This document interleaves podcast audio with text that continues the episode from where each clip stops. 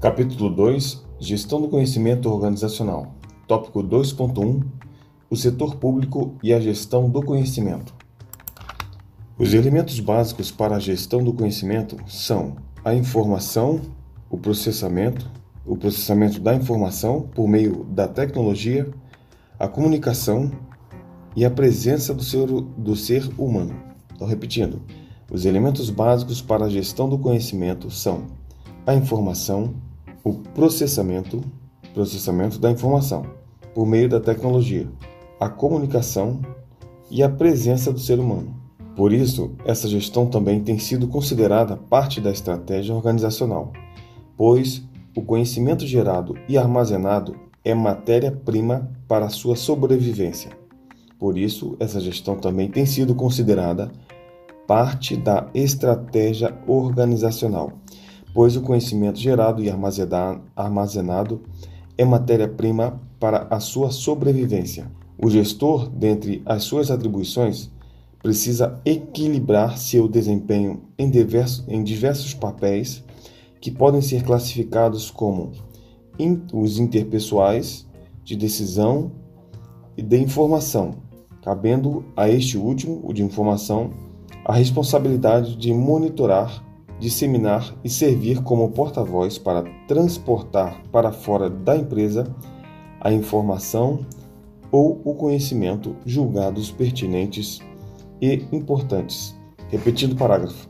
O gestor, dentre as suas atribuições, precisa equilibrar seu desempenho em diversos papéis que podem ser classificados como os interpessoais, que são os papéis interpessoais, os papéis de decisão e os papéis de informação, cabendo este último, o de informação, a responsabilidade por monitorar, disseminar e servir como porta-voz para transportar para fora da empresa a informação e o conhecimento julgados pertinentes e importantes. A finalidade da gestão do conhecimento, finalidade da gestão do conhecimento é melhorar o desempenho das organizações, melhorar o desempenho das organizações, sejam elas públicas, privadas, países ou indivíduos.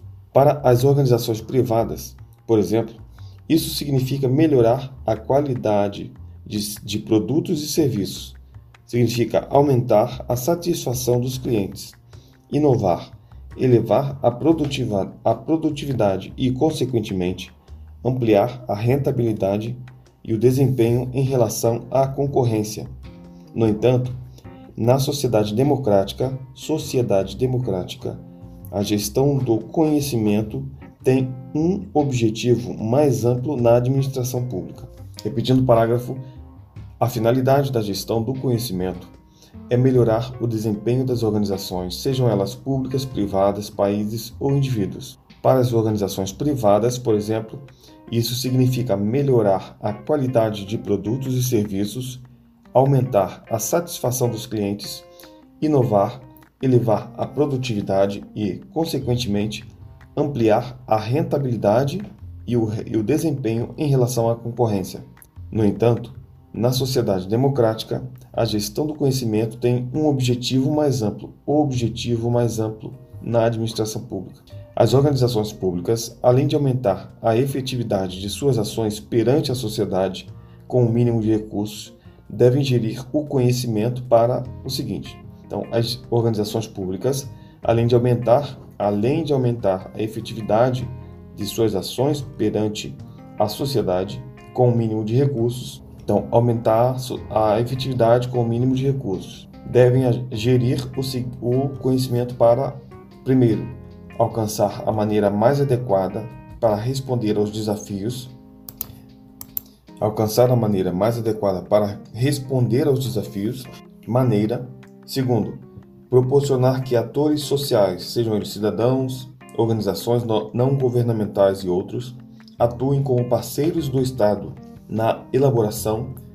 e implementação de políticas públicas.